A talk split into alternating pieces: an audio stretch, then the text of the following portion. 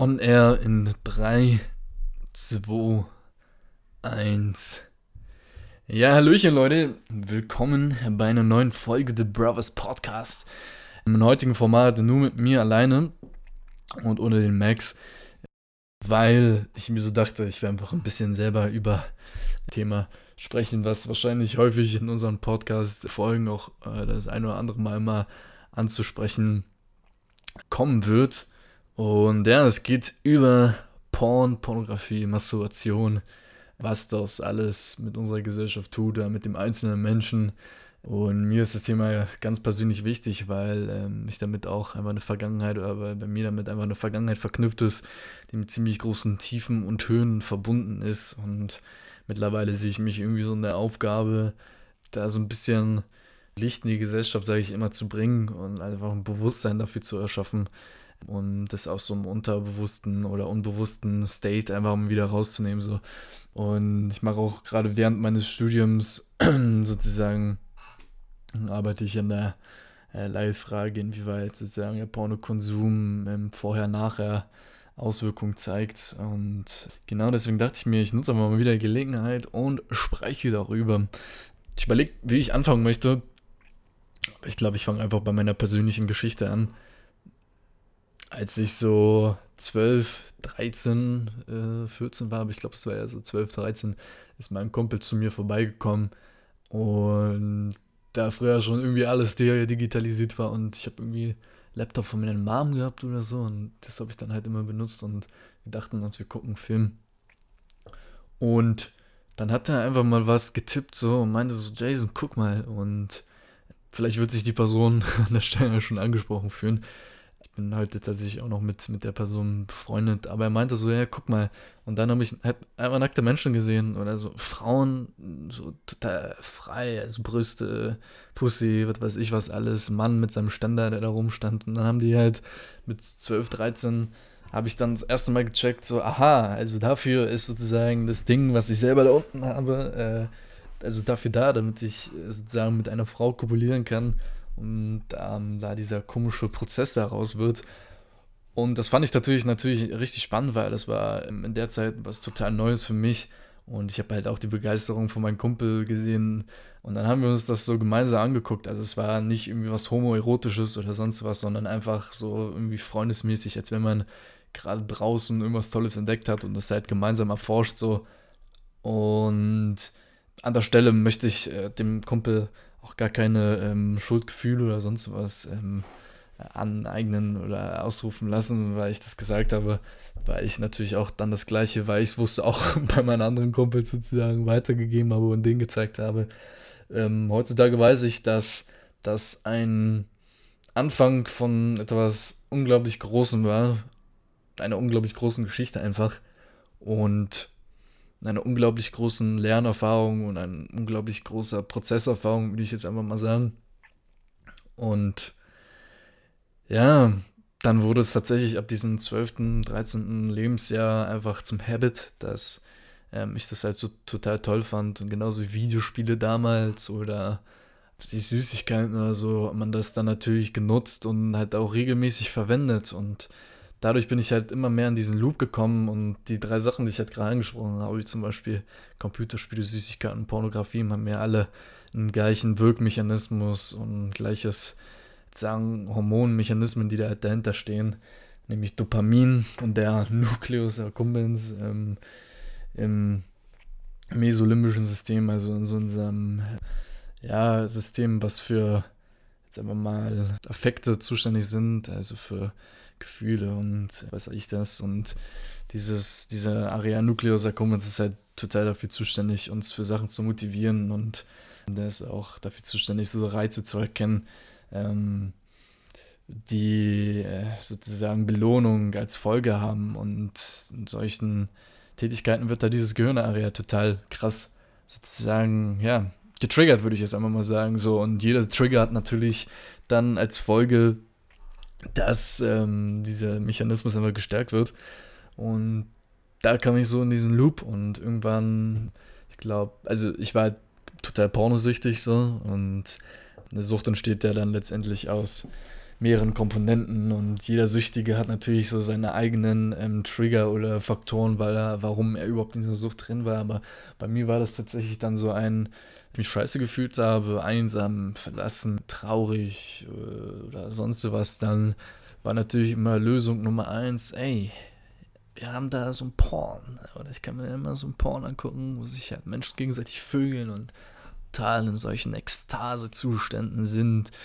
Oder, und dann war das halt natürlich einmal eine Lösung. Und wie wir kennen, ist unser Gehirn vor allem dazu gut aufgebaut, das Leben leichter zu machen, indem er halt aus Sachen einfach Gewohnheiten macht. So.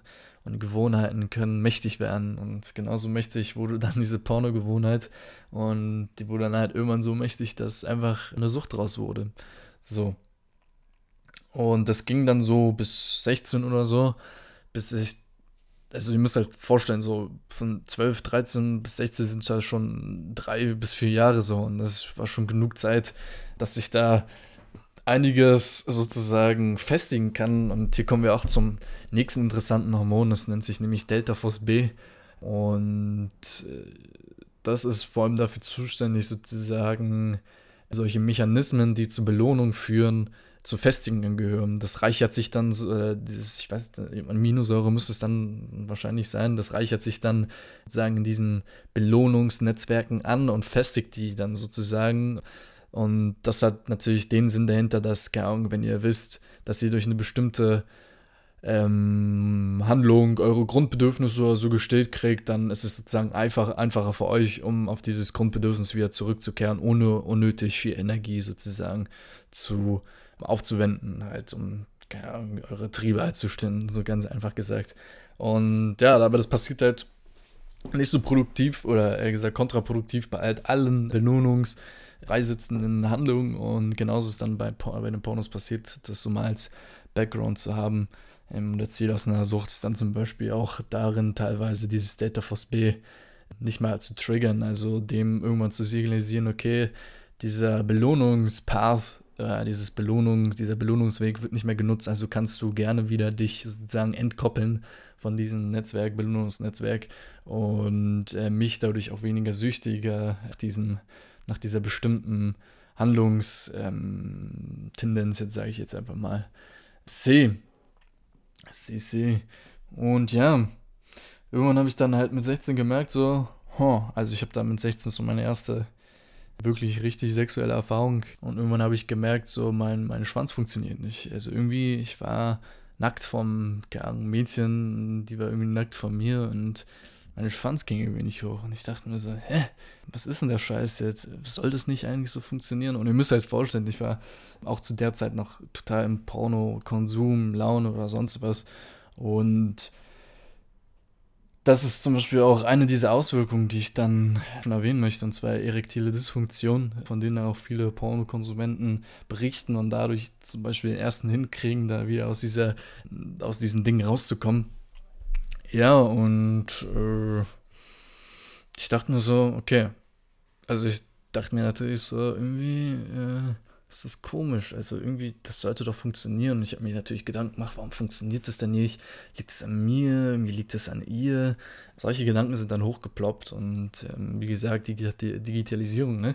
Äh, man hatte halt das Internet zu Hilfe und ich glaube, was viele und nicht nur ich machen, ist, ähm, frag Google und er wird dir eine Antwort rausspucken, ähm, einen auf äh, Selbstdiagnostizieren und Selbsttherapien halt.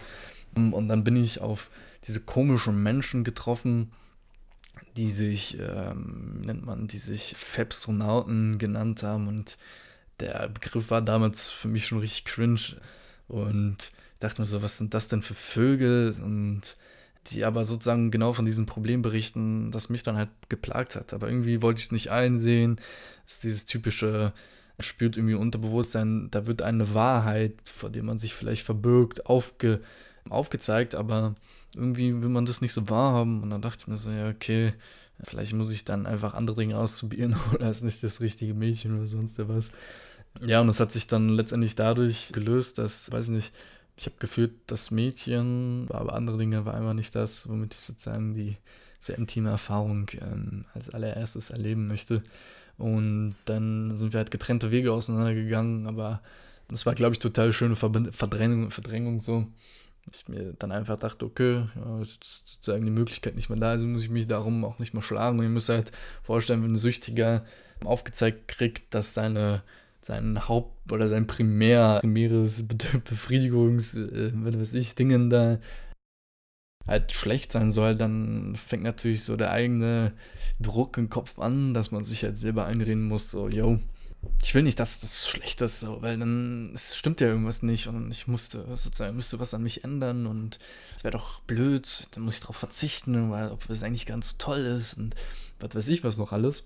Ja, und dann mit 17 bin ich sozusagen auf meine erste, sagen wir sagen, Freundin getroffen, mit der auch ganz viel interessante, interessante Sachen passiert ist, aber wo dann genau dieser Konflikt mit Porn und Masturbation und sonst was total hochgekommen ist.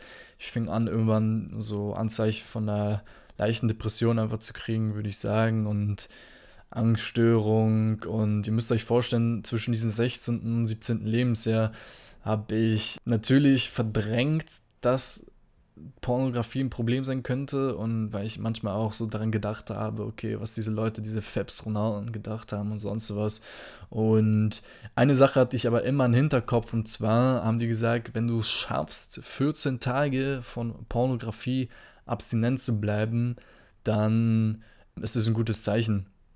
Wenn du es nicht schaffst, dann ist es ein schlechtes Zeichen. Und ich dachte mir natürlich, das war dieses eigene psychische, diese psychodynamische, würde ich jetzt einfach mal sagen, ähm, Handlung von mir, dass ich einerseits versucht habe, es zu verdrängen, aber andererseits trotzdem irgendwie Bestätigung haben, dafür, dafür haben wollte, dass ich halt nicht süchtig bin und so.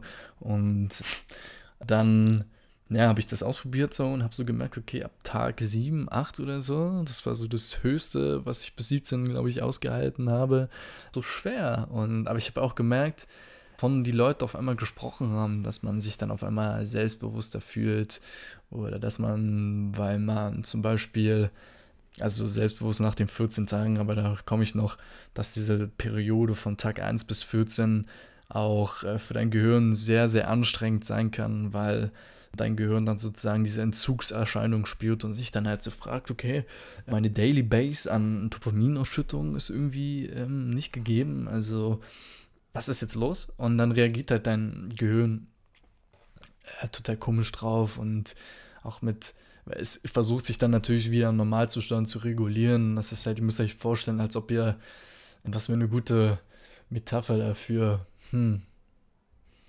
das ist halt so, als ob ihr von 0 auf 100 einen, keine Ahnung, 20 Kilometer Marathon laufen müsst, obwohl ihr dafür nicht vorbereitet seid. So.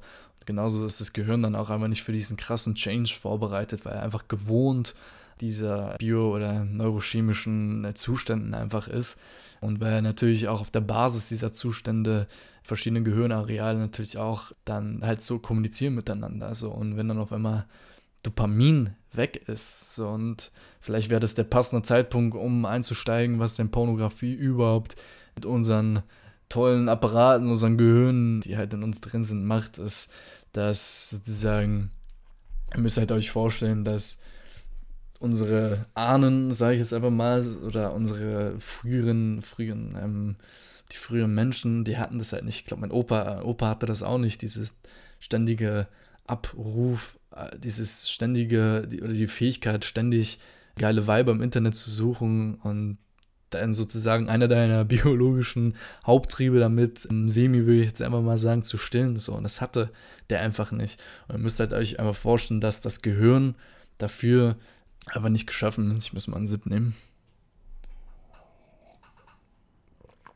Ähm, und das Gehirn ist halt einfach nicht dafür geschaffen, mit solchen krassen Zuständen umzugehen, weil was halt passiert, ist nichts anderes als, dass Pornografie unglaubliche Men äh, Mengen an Dopamin ausschüttet. Weil ihr müsst halt vorstellen, ich glaube, jeder Mann kennt das, wenn er eine nackte Frau so vor sich hat und sich so denkt, ja, ist cool, wollte ich, fand ich total toll und die fand mich toll und jetzt kommen wir halt in diesen intimen Moment, ähm, und erleben gemeinsam diesen, diesen, diesen, dieses Erlebnis einfach, dass euer Gehirn einfach auf Wolke, ja, vielleicht auf Wolke 7 ist vielleicht, ich sag einfach mal Wolke 7. Also ihr erlebt einfach einen krassen Bio, eine krasse biochemische Reaktion. Ihr fühlt euch toll, Alter. Oxytocin wird aus, Dopamin wird ausgeschüttet, ähm, Serotonin dann wahrscheinlich auch und was halt nicht noch alles. Das ist wie so eine Explosion eurer Hormone einfach. So, und jetzt müsst ihr euch vorstellen, das ist auch ein großer Unterschied zwischen Pornografie und realen sexuellen Erlebnissen, aber darauf später, dazu später mehr. Ähm, und zwar wird hier trotzdem Pornografie, weil äh, biologisch halt, äh, ihr seht äh, Brüste, ihr seht Ass, ihr seht Pussy, was weiß ich was alles. Und darauf reagiert euer Gehirn einfach, weil es einfach primal bio-evolutionäre Anlagen sind, einfach mit erhöhtem Ausstoß. Das sagt dann Paarung, Paarung, Paarung. So. Und genau, dann entsteht halt dieser überhöhte, dieser überhöhte ähm, die Dopaminflut und euer Gehirn kann vielleicht mit kann wenigen Frauen umgehen, aber nicht mit mehreren Frauen. So und äh, Pornoverhalten ist dann in der Hinsicht so bei den meisten, dass immer geklickt wird. So, okay, jetzt habe ich die Brüste gesehen, aber jetzt will ich nochmal andere Brüste sehen. Vielleicht kleinere Brüste oder vielleicht größere Brüste. Und jetzt habe ich irgendwie Bock auf eine Brünette mit kleinen Brüsten und dann ich, na, jetzt habe ich Bock auf eine Blondine mit einem großen Arsch, die, keine Ahnung, von hinten gevögelt wird, von vorne gevögelt wird und ah, jetzt habe ich Bock auf eine rothaarige. Und so ist dann halt, also, so war ich auch früher dieses typische Konsumverhalten so. Und was euer Gehirn in der Situation macht, ist sich anzupassen. Wenn erhöht Dopamin ausgeschüttet wird, reagiert euer Gehirn mit einer Verminderung der Rezeptorendichte, der Dopamin-Rezeptorendichte. Und ich glaube, das funkt schon, dass dadurch einfach viel beeinflusst wird. Wie mache ich jetzt am besten weiter? Hm. Genau, diese Verkleidung der Dopaminrezeptoren. Ähm, so, dann ist es natürlich so, dass weniger Dopamin dann auch natürlich andocken kann, um sozusagen eine Signalübertragung zu gewährleisten oder dass ihr euch super fühlt und sonst was. Die Folge dessen ist natürlich, wenn ihr immer eine kleinere Dopaminrezeptorendichte habt, dann müsst ihr natürlich jetzt auch mehr dafür tun, um den Kick zu kriegen, den ihr davor hattet mit einer normalen Dopaminrezeptorendichte. Das heißt, Ihr müsst euch das einmal so vorstellen, dass es wie so eine Kurve ist, die nach und nach, also eine Rezeptorendichte, die nach und nach die sich verringert, aber sozusagen der Anreiz dieser Motivation immer natürlich immer mehr nach oben geht, um sozusagen diesen gleichen Reiz wieder vorzukriegen mit einer normalen ähm, Dichte. Und was dadurch dann halt passiert ist, dass länger Pornos geguckt werden, mehr Frauen angeklickt werden und mit jedem Klick kommt sozusagen neue Ladung Dopamin und mit jeder neuen Brust und Wagner, er ist, was weiß ich was, eine neue, sagen, Verstärkung eures geilen Gefühles, was ihr halt zu dem Zeitpunkt habt.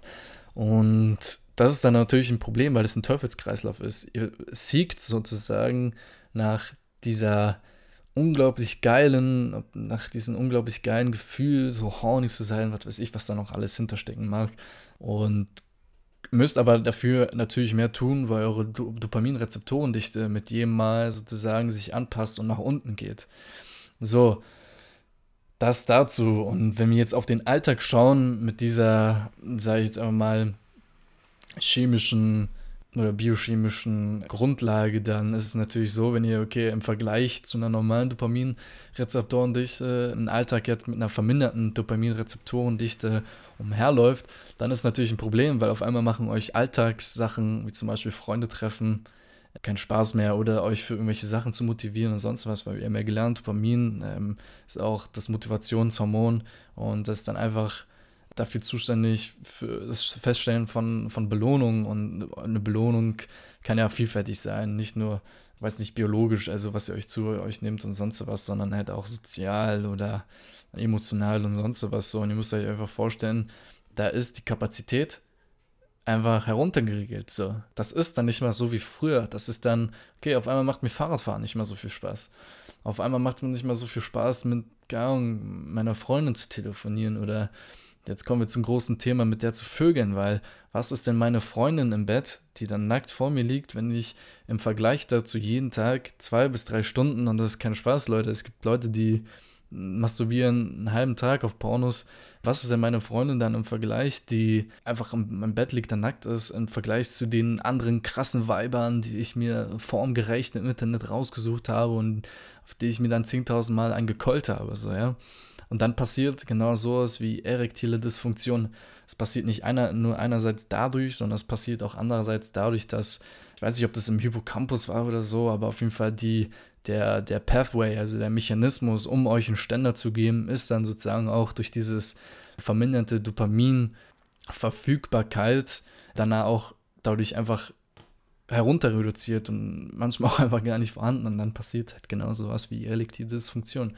So, nochmal auf die Auswirkungen genauer anzusprechen zu kommen, ist dann natürlich auch das Problem, okay, wenn mir meine Alltagsaktivitäten nicht mehr so viel Spaß machen oder meine Freundin, dann frage ich mich natürlich, was ist los? Und meistens ist es ein schleichender Prozess, der ja sowieso, wenn ihr unterbewusst äh, oder unbewusst eher gesagt im Konsum feststeckt und darüber nicht Bescheid weiß, ein schleichender Prozess und ihr werdet langsam depressiv, ihr kriegt langsam Angstzustände.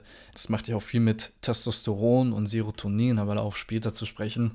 Und dann passiert sowas wie Angstzustände, Panikattacken, Depression, vermindertes Selbstwertgefühl, vermindertes Selbstvertrauen ähm, und die Bereitschaft rauszugehen, sich vielleicht selber Frauen zu suchen, nachdem man im Internet sozusagen äh, ne, geiert, sage ich jetzt einfach mal. Hier ist auch ein wichtiger Aspekt hinter, der dann später zur Lösung, Lösung führt, und zwar ist einfach eine Charakterentwicklung, sich nicht mehr im Internet die Frauen zu suchen, die man geil findet, sondern rauszugehen und keine Ahnung, auch wenn auch es Tinder ist, ist es auf jeden Fall besser, als sich Pornos irgendwo einen runterzukollen.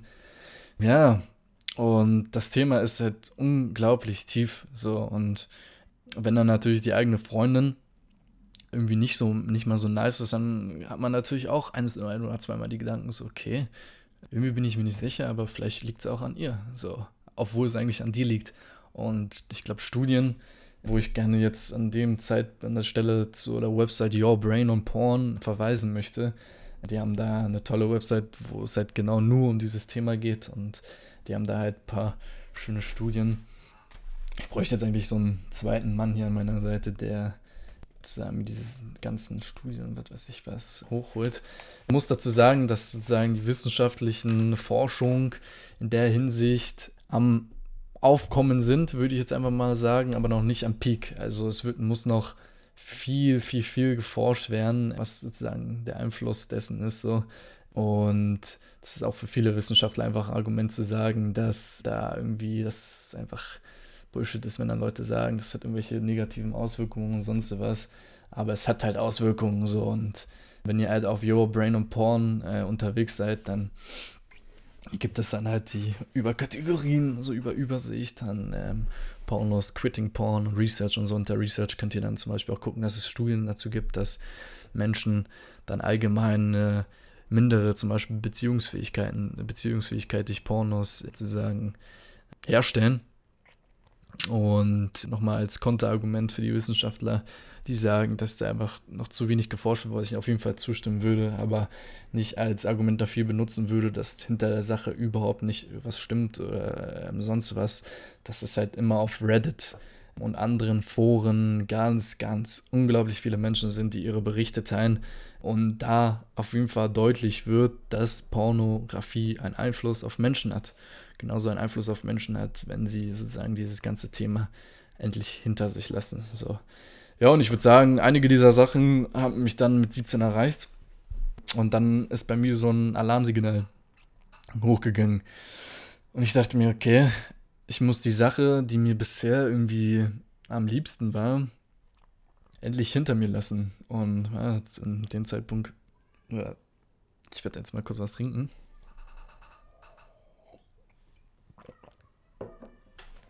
So.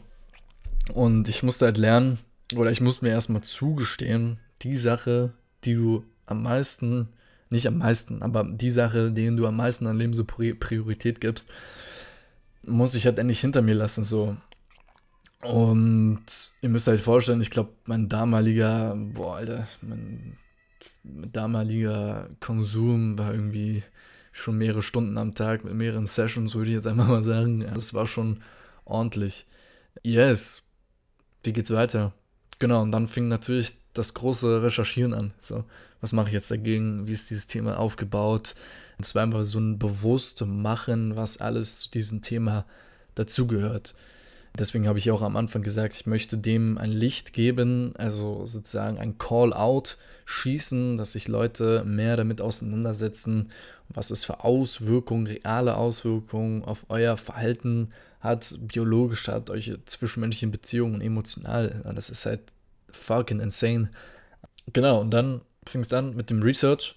Und irgendwann bin ich dann noch auf Gary Wilson getroffen. Das war dieser ganz große Porno-Pionier, der dann ähm, sozusagen bei TEDx, glaube ich, war das, einen großen Vortrag gehalten hat über genau dieses Problem und wie das irgendwie noch im Hintergrund ist. Aber wenn ich heute so drauf zugucke, dann ist es, finde ich es eher traurig, weil da ganz viel gelacht wurde. Gary Wilson hat es natürlich dann auch so rübergebracht, dass es nicht zu ernst ist. Ich hoffe, ich bin hier auch nicht zu ernst. ja, jedenfalls hat er dann einen Satz rausgehauen, was mich zum Übergang jetzt bringt. Masturbation is linked with porn. So, das bedeutet halt, Masturbation ist mit Pornografie einfach zusammengeflickt. Und dann dachte ich mir so, okay, krass. Also heißt es eigentlich im Endeffekt, ich muss jetzt, um von Pornos wegzukommen, auf also Masturbation verzichten. So. Und das war erstmal krass, weil ich dachte mir so, okay, also dieses Masturbationsthema ist sowieso eine andere. Das finde ich nicht so, das möchte ich auch an der Stelle sagen, Statement raushauen. Wenn man das in angemessenem Ausmaß tut, mit einer Reife, dann ist das was völlig Natürliches und Gesundes. Wenn du masturbierst, um genauso wie bei Pornos sozusagen irgendwelche Gefühle zu vergessen oder sonst was, dann ist es meiner Meinung nach unreif, weil ja nicht gesagt, nicht gesagt unreif, sondern du versuchst dich halt sozusagen ins Un Unbewusste zu, zu halten und also Gefühlsverdrängung, was weiß ich, was da alles dazu spielt. So. Jedenfalls, jedenfalls, ja, war das erstmal ein großer Schock, wo ich mir dachte, okay, das ist so eine Sache, auf die möchte ich irgendwie nicht verzichten, aber gleichzeitig habe ich, hab ich halt über, übertrieben viel Druck von dieser Pornogeschichte gekriegt, weil ich war halt mit einem Mädchen irgendwie zusammen und irgendwie hat da was nicht geklappt und ich war nicht so top zufrieden und yes. Und irgendwann musste ich sozusagen so oft auf die Schnauze fallen, dass ich dann die Erkenntnis annehmen konnte, der Wahrheit ins Auge blicken konnte und so einen Schritt weiter gekommen bin, dass sozusagen ein großer Schritt in, sozusagen auf meinem Weg in die richtige Richtung es sein muss, dass ich einfach auf beides verzichte. So, und das beschreiben dann halt beide Begriffe wie No Porn, also kein Pornografie und No Fab, also keine Masturbation, so in diesen Reddit-Kreisen oder in den ganzen anderen und so weiter. Ey, und dann habe ich es geschafft, größtenteils für längere Episoden abstinent zu bleiben, aber dazu muss gesagt werden, der Weg dahin war einfach ein Leidensweg. Es war, ich habe mit Entzugserscheinungen zu kämpfen gehabt, das war crazy. Ich habe so richtig, ich glaube, da muss man halt auch wieder gucken, weil da jeder Körper oder jede Psyche auch einfach anders aufgebaut ist. Aber ich habe, es war crazy bei mir. Ich habe übelste ich habe halt gemerkt, dass mein Gehirn irgendwie mit irgendwas zurechtkommen musste und ich habe halt übelste Depris geschoben und ähm, Angst und richtig Wahrnehmungsstörung und was weiß ich was. Aber ich wusste, okay, es hat mir Sicherheit gegeben in diesen Foren, weil Menschen halt genau von dem Gleichen dann berichtet haben. Und ich mir so dachte, okay, ich muss da durch, aber ich weiß, dass der Schatz, der am Ende dieses Weges sein wird, einfach riesig sein wird. Und es war halt letztendlich auch. Ja, und diese 14 Tage waren meistens, also ich habe natürlich bestimmt hunderte Male gefailt und wieder auf die Fresse geflogen, wieder angefangen, bis ich das endlich mal auf 15. oder 16. Tag geschafft habe, bis ich dann irgendwann wirklich für, glaube ich, über 120, 30 Tage keine Pornos mehr geguckt habe. So. Ja. Und das Ziel des Ganzen ist, also man sagt, man nennt es halt auch Reboot. Also du musst dein Gehirn wieder auf Normalzustand rebooten, also wieder wiederherstellen. Wie nennt man Reboot? So zurückführen, so ein ähm, ja, so eine eigentlich die Natur, den, die, den Naturzustand halt zurückholen. So. Und man sagt halt, das Beste ist, wenn du halt, wie gesagt, dein Gehirn, weil das Schöne am Gehirn ist, und das sollte ich vielleicht vorweg sagen, dass unser Gehirn früher mal angenommen, okay, gibt es ein schönes Buch über die Neuroplastizität von ähm, so einem crazy Typen. Neustadt im Kopf heißt es von einem Moment. Ähm, Norman Deutsch äh, oder Deutsch, ich kann es nicht aussprechen, jedenfalls heißt es Neustadt im Kopf und daran wird halt besprochen, die einzigartige Fähigkeit von unserem Gehirn, sich halt wieder zu reparieren und anzupassen. Und Neuroplastizität ist halt ein großes Thema, aber genau dadurch ist es halt möglich, sozusagen, dass sich das Gehirn repariert und in diesen Naturzustand zurückkommt. Und diese Situation musst du dann halt nutzen, um oder nutzt du, um sozusagen diesen Reboot durchzuführen, damit sich dein Gehirn sozusagen von dieser Sucht erholen kann, um halt suchtfrei zu werden. So ganz ehrlich, und in deinen Naturzustand, so wie du ohne eine externe Stimuli oder Sucht bist, wieder hinzukommen. Yes, und durch den Prozess muss ich durch. So, ähm, ich habe es geschafft.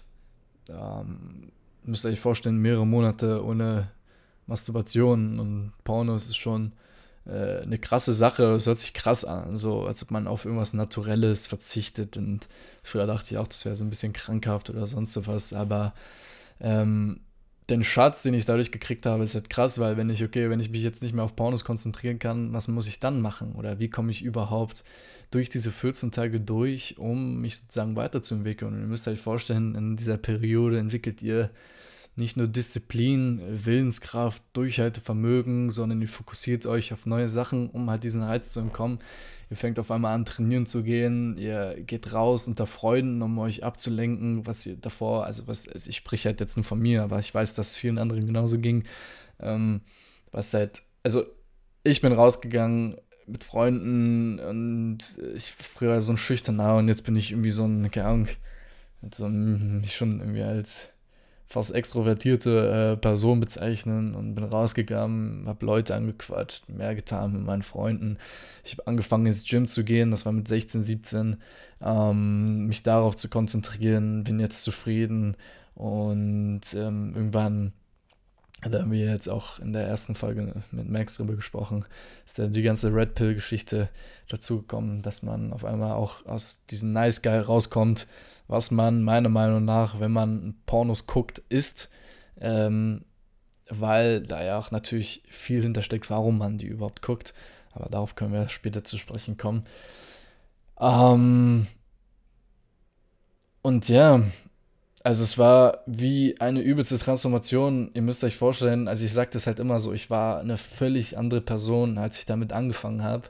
Und als ich durch diesen Prozess durchgegangen bin, das ist wie so ein Sterbeprozess gewesen. Und wir haben das in, mit Max zusammen in der ersten Podcast-Folge angesprochen, und zwar diesen Archetypen, diese Archetypenphilosophie, ähm, die da psychologisch bei euch wirkt, dass sie einfach, ähm, ich würde sagen, die meisten ich habe Angst, so ein bisschen zu pauschalisieren, weil das bestimmt nicht immer zutrifft, aber die meisten stecken halt in ihrem negativen Liebhaber drin. Also die meisten stecken in einem ähm, Mechanismus, was hauptsächlich um Gefühle und sich gut fühlen dreht, ähm, fest und kommt da halt nicht raus. Und eine dieser Lösungen ist halt zum Beispiel, seinen Krieger zu ähm, integrieren. Das ist dann halt sozusagen der Mechanismus in euch, der dafür zuständig ist, für Willenskraft, Disziplin, Ziele voranbringen, ähm, Sport machen, Kampfsport machen, ähm, einfach astrologisch, Astrologie ist noch ein ganz anderes Thema, aber einfach mit so einem Wilderprinzip ab durch die Decke, so.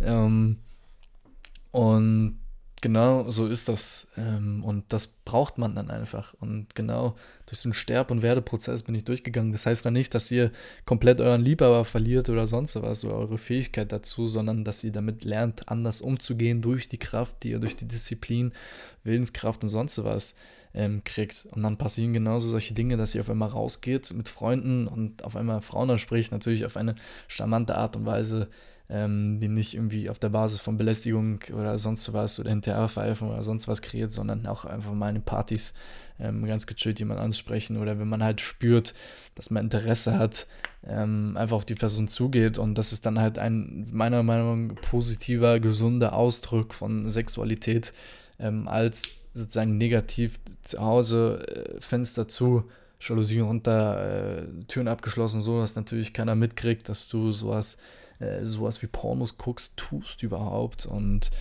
das ist für mich ein ganz großer Kontrast. Ähm, und das ist ein Sterbe- und Werdeprozess, ganz einfach. Das ist ein Lernprozess.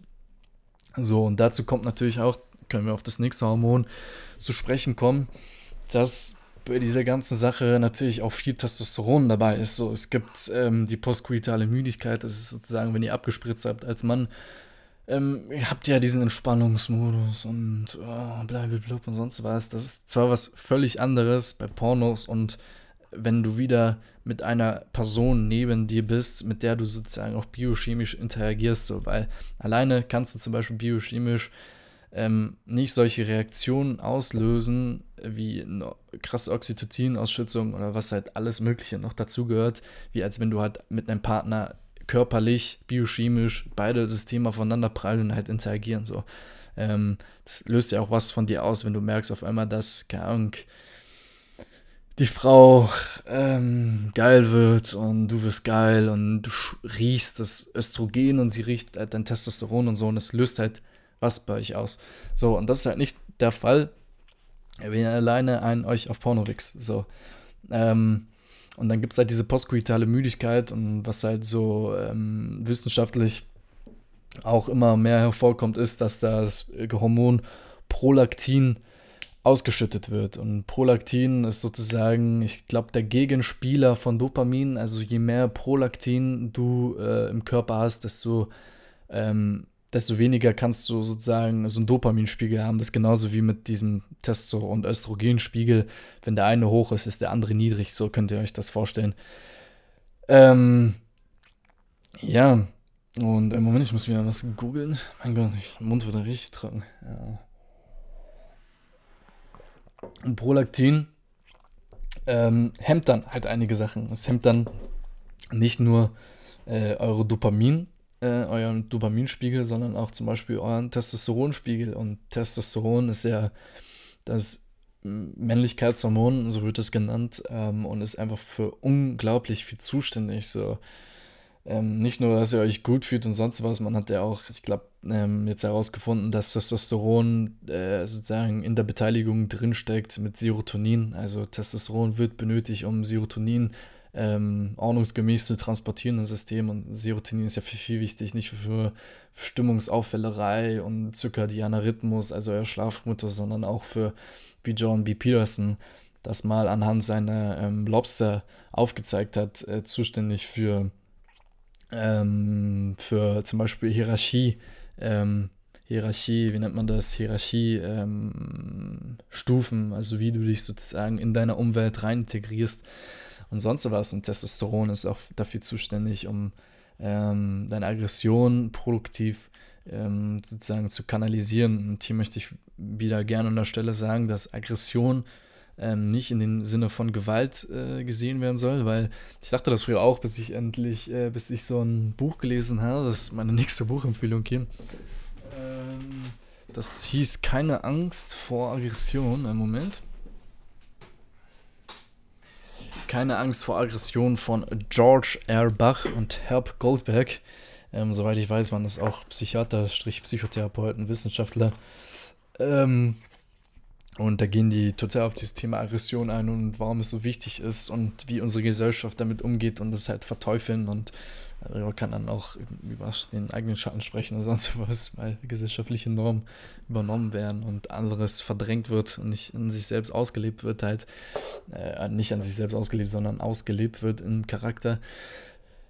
Ja, und das ist halt wichtig und ihr braucht diese Hormone zum Beispiel, um auch eine Willenskraft herzustellen, diszipliniert zu sein, trainieren zu gehen und sonst was. Also sie merkt, das ist halt ein total verzwicktes System ähm, und die eine Sache braucht halt die andere Sache so. Und also ich kann sagen, davor war ich ein Nerd, der also liebevoll auch über mich selbst sprechend und so, wenn ich so ähm, reflektiert zurückschaue. Ja, davor war ich immer ein Nerd, der zu Hause rumgesessen ist so und ähm, gezockt hat, Pornos geguckt hat und ähm, irgendwie nicht auf mich selbst geachtet und sonst was so. Ähm, und danach war ich und hab nicht, hab irgendwie keine, keine Mädchen gehabt, konnte die irgendwie nicht anziehen und sonst was so. Und danach bin ich halt irgendwie zum selbstbewussten Typen herangeworden, der Werte hatte, der Ziele hatte, der ähm, einfach einen Weg im Leben hatte, der auch jetzt bis, bis, bis jetzt sehr gegangen ist. Und ähm, ich habe das gekriegt oder ich arbeite dafür, das zu kriegen, was ich irgendwie möchte so im Leben. Ähm, und ich finde das wichtig, weil das sollte eine normale, gesunde Basis sein, ähm, wo dann zum Beispiel auch einfach ein Selbstwertgefühl darauf aufgebaut ist. So.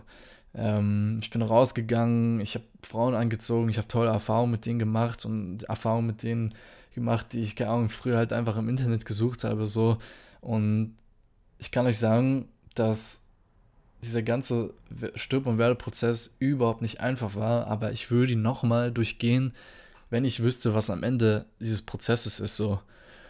Ähm, und deswegen spreche ich darüber, weil ich weiß, dass viele Männer drin gefangen sind, auch viele jetzt Jugendliche, junge Erwachsene, sonst was, und das noch nicht mal wissen und sich fragen, manchmal diese im Alltag diese Hints kriegen vom Unbewusstsein, so irgendwie könnte ich mehr Potenzial von mir herausholen, aber irgendwie hindert mich was.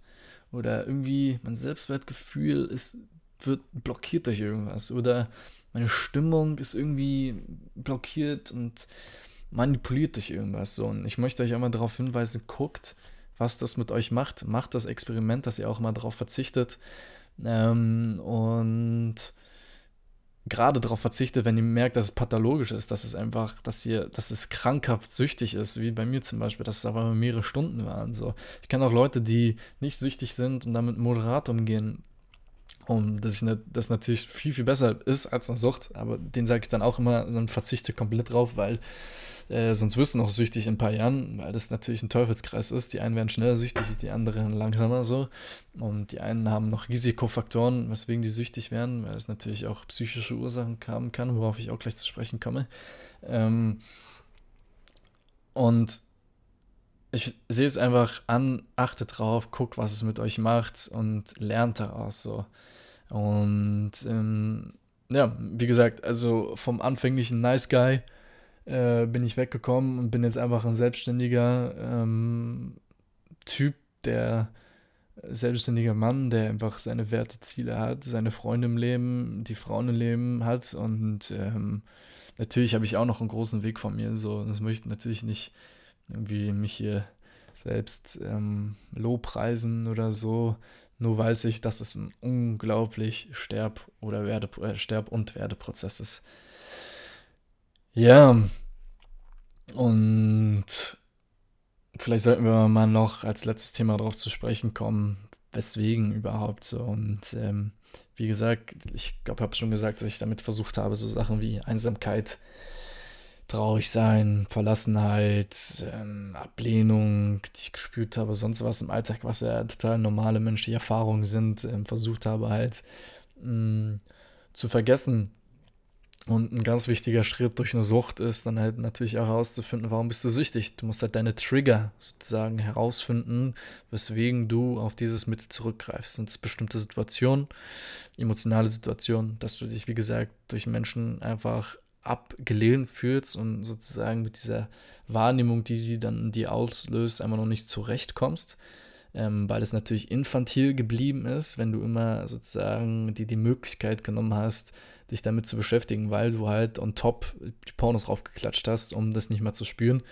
Ähm, und oder ob es Trigger sind, wie zum Beispiel keine krass nackte Frauen im Internet und danach wickst du dir halt einfach ein oder ähm, du fühlst gerade traurig und deswegen ist auch wieder ein Trigger und musst halt wieder wichsen, um diese Traurigkeit zu vergessen. Und darum geht es halt nämlich um, also bei mir war es so, um Gefühle und bei vielen anderen ist es auch so, ähm, um nämlich Gefühle, mit denen man nicht umgeht, um oder umzugehen weiß, ähm, vergessen soll. So und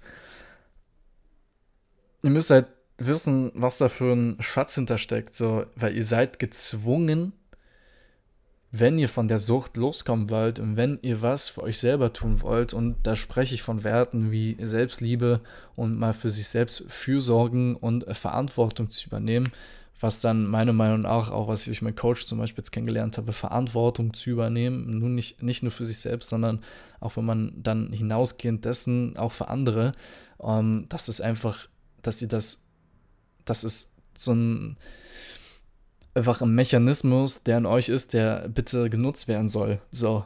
Ähm, und ihr müsst dann Verantwortung für euch übernehmen, um durch diese Sucht durchzugehen und euch dann diesen Gefühlen stellen. Dann heißt es, wenn ihr getriggert seid durch Einsamkeit, Ablehnung, Traurigkeit oder sonst was, dass ihr ähm, sozusagen nicht mehr auf Pornos zurückgreift oder auf sozusagen ähm, das Mittel der Wahl, um euch dem nicht mehr zu stellen, sondern dass ihr euch dem stellt, dass ihr mal da reinfühlt in die Emotionen und guckt, was das in euch auslöst.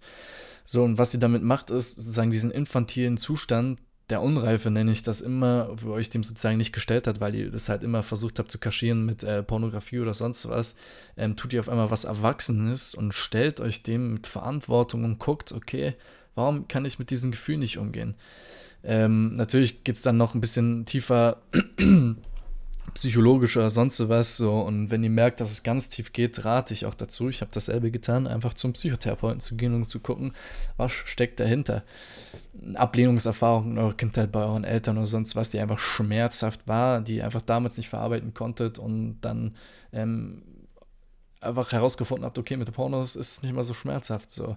Aber das Problem ist natürlich, dass das Gefühl, nach dem dafür nicht verschwinden, das Gefühl nicht verschwindet, wenn ihr Pornos guckt, dass es dann, das bleibt dann da, äußert sich dann vielleicht irgendwann in einer großen Leere oder Sinnlosigkeit oder Depression, weil euch halt einfach diesen Gefühl nicht stellen wollt und es euch aber trotzdem immer, immer wieder nach, äh, nach unten zwingt. Und schon allein depressiv könnt ihr dadurch werden, wegen dieser ganzen biochemischen Gesachte, ähm, die sonst was da steckt. Ihr müsst halt verstehen, das Leben ist halt, euer Körper, die Psyche ist halt total komplex aufgebaut, aber immer mit dem Sinn, euch zu helfen, immer mit dem Sinn, euch Sachen, die Wahrheit aufzuzeigen, eure persönliche Wahrheit aufzuzeigen, die ihr ähm, vielleicht auch gar nicht begegnen wollt. So. Ähm, sehen. Und ihr müsst durch diesen Prozess euch eure Trigger anzugucken, gucken, ähm, warum ihr auf sozusagen Pornos zurückgreift und dann auf einmal lernt ihr mit diesem Gefühl umzugehen und dann auf einmal ist es nicht mehr so schlimm. Vielleicht ist hinter den Gefühlen noch eine unglaublich große Traurigkeit ähm, hinterliegend, weil hinter Gefühlen stecken meist noch andere Gefühle, die ihr euch am besten angucken solltet und die vielleicht eine Trauer, die nochmal gefühlt werden sollte, die ähm, damals als Kind nicht verarbeitet wurde, dann als Komplex in euch festgesteckt äh, oder als Energie ähm, sage ich mal, Körper in euch, äh, so hat das, glaube ich, psychodynamisch ausgedrückt, immer, immer in euch festgesteckt ähm, ist und natürlich jetzt das Eigenleben führt so.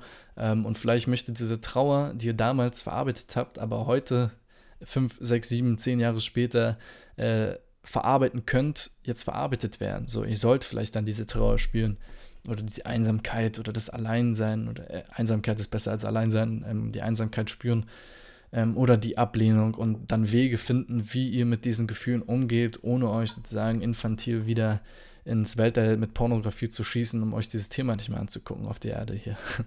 ähm, und ja, so ist es. Hm, ich überlege noch ein paar Dinge, die ich vielleicht noch ansprechen möchte.